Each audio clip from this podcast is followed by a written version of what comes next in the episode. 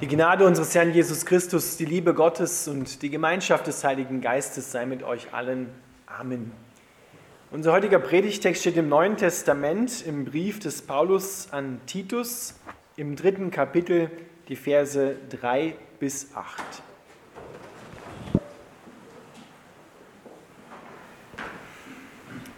Paulus schreibt, auch wir waren früher unwissend und ungehorsam. Wir ließen uns in die Irre führen und wurden zu Sklaven vieler Wünsche und Leidenschaften.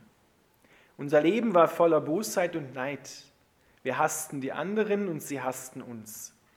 Doch dann zeigte Gott, unser Retter, uns seine Freundlichkeit und Liebe.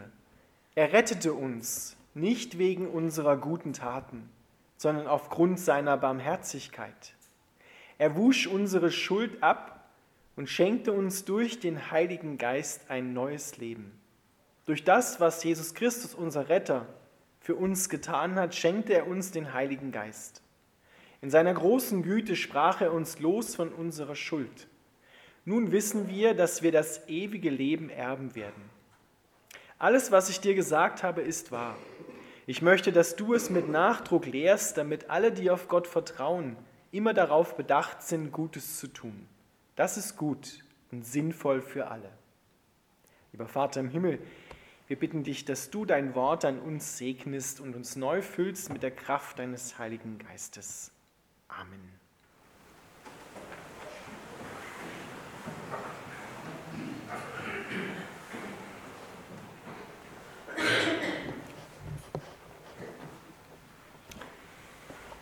Ihr Lieben, ich möchte den Predigtanfang vom gestrigen Heiligen Abend noch einmal wiederholen. Warum ist Gott in die Welt hineingekommen?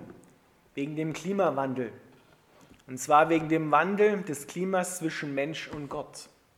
Und zwischen dem Klimawandel zwischen Menschen untereinander. Deswegen ist Jesus Christus gekommen. Und er ist nicht nur alleine gekommen, um zu zeigen, dass wenigstens einer von Gott ist, sondern er hat sein ganzes Reich gleich mitgebracht. Als die Jünger ihn fragten, wo ist denn das Königreich Gottes, sagt Jesus, es ist mitten unter euch. Es ist hier. In meiner Person ist es angebrochen. Und die richtige Reaktion auf dieses Kommen von Jesus ist das, was er uns zuruft. Tut Buße, kehrt um, lasst euch vergeben, lasst euch aber auch erneuern, lasst eure Gedanken erneuern, lasst euch eine neue Weltsicht schenken. Und in dieses Reich, sagt Jesus, zu Gott kommt niemand, der nicht durch eine Neugeburt in das Reich Gottes hineinkommt. Genau das ist es, was Paulus hier an Titus schreibt. Er sagt oder beschreibt einen Zustand, wie wir früher waren. Von was hat uns denn Gott erlöst? Und da sagt er, wir waren früher unwissend und ungehorsam.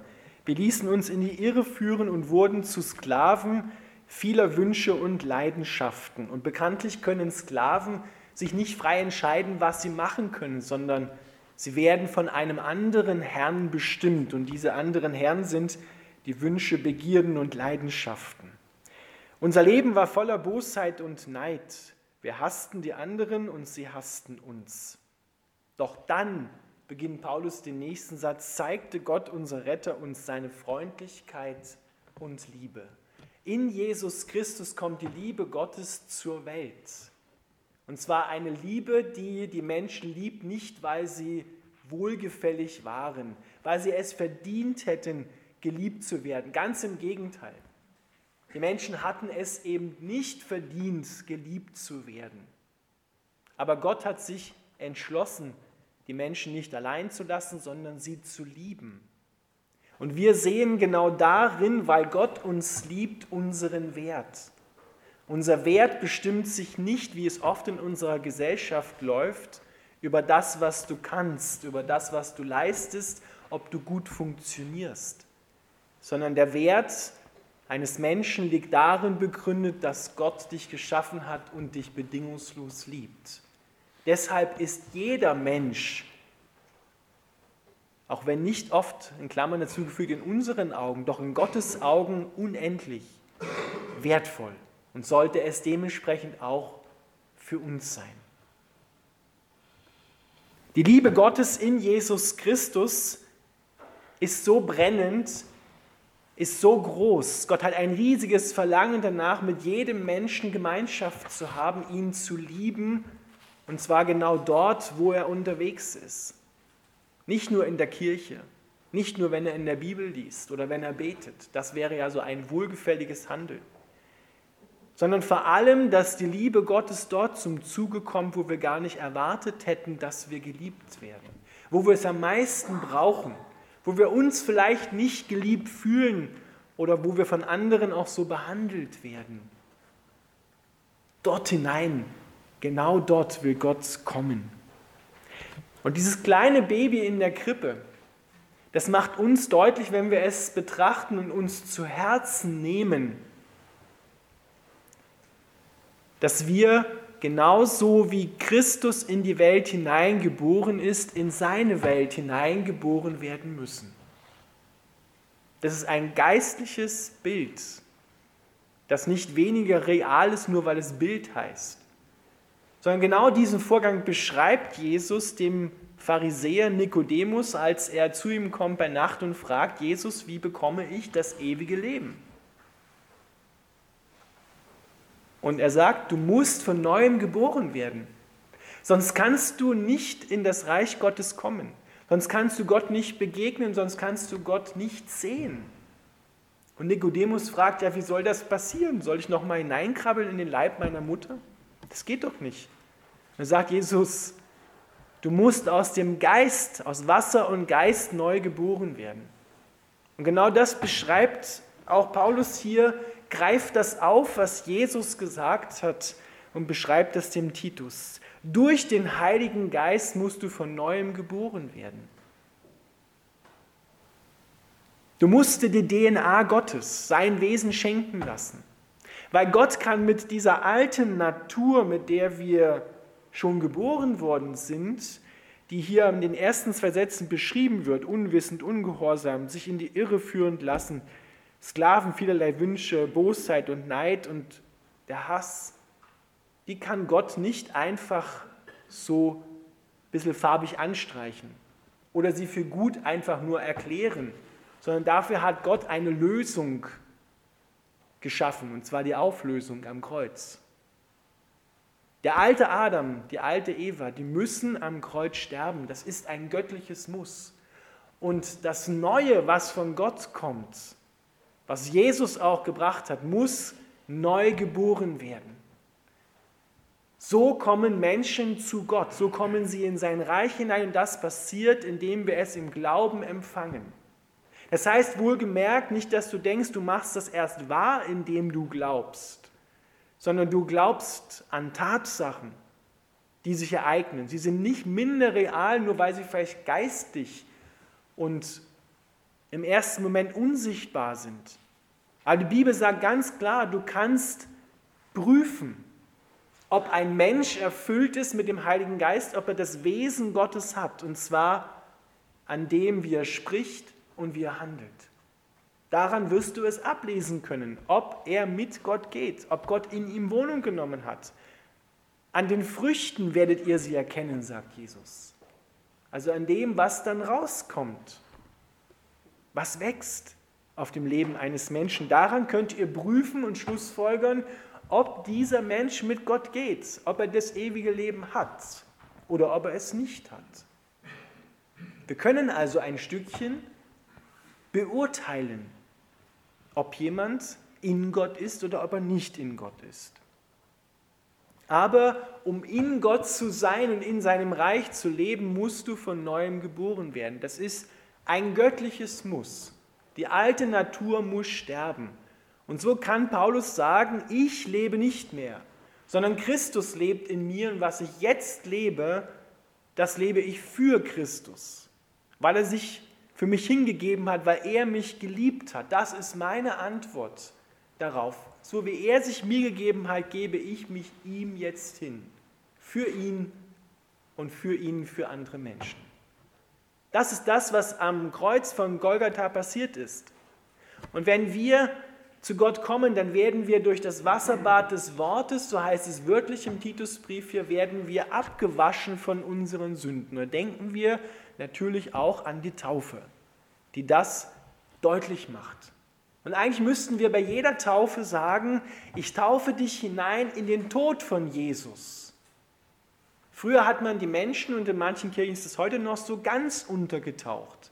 Da wird dieses Hineinsterben in Christus noch viel deutlicher, als wenn ich jetzt mit, mit Wasser dreimal über den Kopf gieße, da wird das nicht ganz so deutlich. Aber wenn ein Mensch ganz untertaucht und dann wieder aufersteht, dann ist das auch symbolisch. Das, was geistlich sich ereignet, tatsachenmäßig ereignet, ist dort bildlich auch dargestellt. Das Alte stirbt und das Neue steht auf. Der neue Mensch ist geboren. Mit der DNA Gottes, mit dem Wesen Gottes, der jetzt auch glauben kann. Der alte Adam kann nicht glauben. Der kann es nicht. Selbst wenn er sich anstrengen würde, er kann es nicht. Es geht nicht. Der kann Gott nicht vertrauen. Und er wird es auch nie schaffen, die Gebote Gottes zu halten. Er kann es nicht, sondern er muss sterben. Du brauchst eine neue Natur. Das ist das, was Paulus dem Titus hier nochmal ins Stammbuch hineinschreibt und das soll er lehren. Dabei soll er bleiben und soll nichts anderes erzählen. Alles, was wir von diesem neuen Leben wissen und empfangen können, kommt von Gott. Da ist nichts von uns, außer vielleicht das Ja, dass wir es im Glauben ergreifen. Aber das Wesentliche kommt durch Gott. Und das Wesentliche, auch bei der Taufe, ist der Glaube. Die meisten von euch sind wahrscheinlich als Kind getauft worden. Gott handelt in der Taufe. Aber es muss der Glaube eines Menschen unbedingt hinzutreten. Deswegen hat man ja später in der Reformationszeit auch die Konfirmation erfunden, die gab es ja vorher in diesem Sinne so nicht, weil der Glaube hinzutreten muss. Das eigene Ja, das Ergreifen von dem, was Christus dir geschenkt hat, muss hinzutreten. Deswegen sagt das Markus-Evangelium auch Kapitel 16, der Vers 16, wer da glaubt und getauft wird, der wird gerettet werden. Wer aber nicht glaubt, da fehlt das Taufen, wer aber nicht glaubt, der wird verurteilt werden. Das heißt also, das Entscheidende ist der Glaube der auch wiederum Geschenk ist. Das Entscheidende ist der Heilige Geist, der macht dich neu. Der bringt dich neu zur Welt.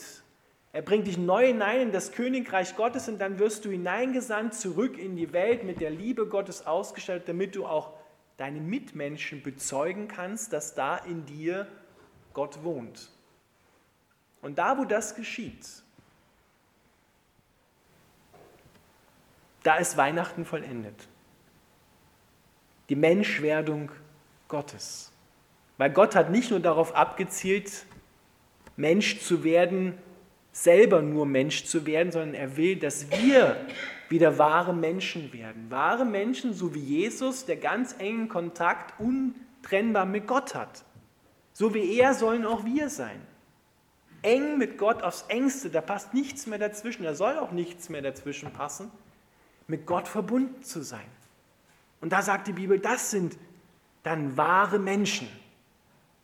Wenn wir sagen, wenn wir einen Fehler machen, dann sagen wir oft so, hast du bei uns menschelt's, ja? und entschuldigen das so. Ja, wir sind ja Menschen. Aber wenn wir es eigentlich anschauen, müssen wir sagen, das stimmt nicht. Weil wenn Jesus der wahre Mensch ist und er hat geliebt, was das Zeug hält, dann müssen wir sagen, na, das nicht, weil wir Menschen sind, das ist so entschuldigend, sondern müssen wir schauen, okay, ja, Jesus ist der wahre Mensch, dahin müssen wir wachsen, dorthin müssen wir umkehren. Und Weihnachten beginnt dort, wo wir diese Neugeburt auch vollziehen, wo Gott in unsere Welt, wo er in deine Welt, in deinen Alltag kommen darf wo er einen Neuanfang, so wie dieses Baby einen Neuanfang schenken kann, neues Leben.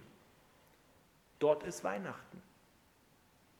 Dort wird das vollendet, was Gott von Urzeiten vor Anbeginn der Welt geplant hat.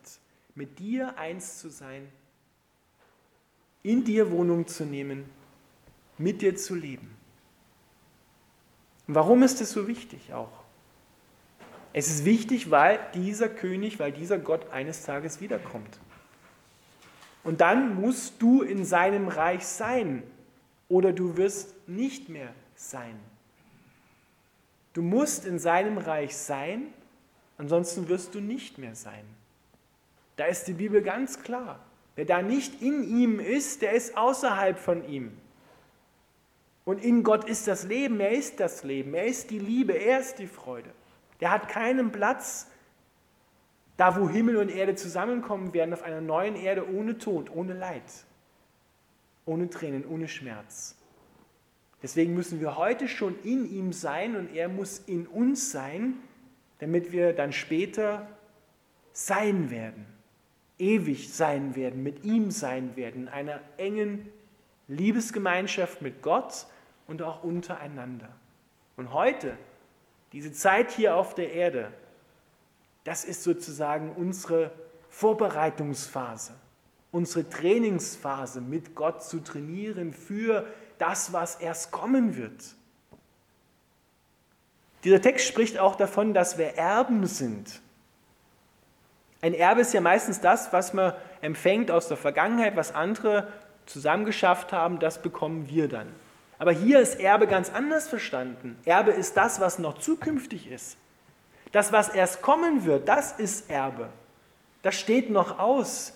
Das hat noch keiner gehabt sondern das kommt erst noch für alle Menschen. Das ist Zukunft. Das ist eine völlig neue Füllung dieses Wortes Erbe. Ja, da stirbt niemand und ist dann weg, sondern da ist einer gestorben und lebt und wir kriegen Anteil. Das ist göttliches Erbe. Und das bekommst du, weil du in ihm bist und er in dir ist. Nimm Jesus auf in dein Herz. Lass ihn hinein in deine Welt und du bekommst Anteil an seinem Auferstehungsleben. Amen.